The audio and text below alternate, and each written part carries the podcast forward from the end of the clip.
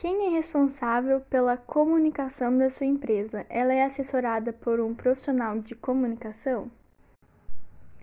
É minha funcionária que fica responsável pela comunicação da empresa e ela não é auxiliada, assessorada por um profissional de comunicação. Quais são as ações de comunicação mais frequentes? É a externa, para conseguir um engajamento maior na procura de produto. Caso a sua empresa seja presente nas redes sociais, qual o resultado de ações de comunicação em ambiente digital para a empresa? Ela tem um grande percentual de resultado positivo e conseguimos atingir o público-alvo.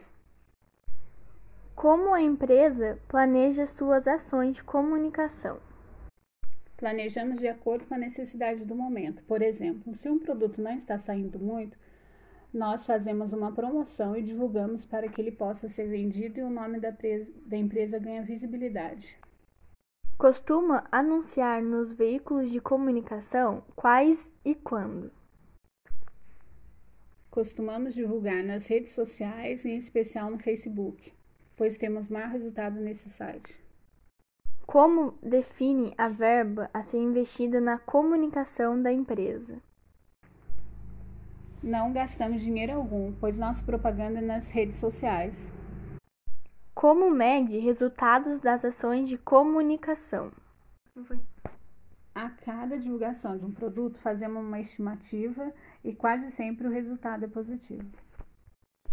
Quais ações de comunicação faz para seus funcionários? Temos um bom feedback, uma comunicação acessível e clara com o funcionário. Sempre ouvimos o que ele tem a dizer, pois é ele que tem o maior contato com o cliente.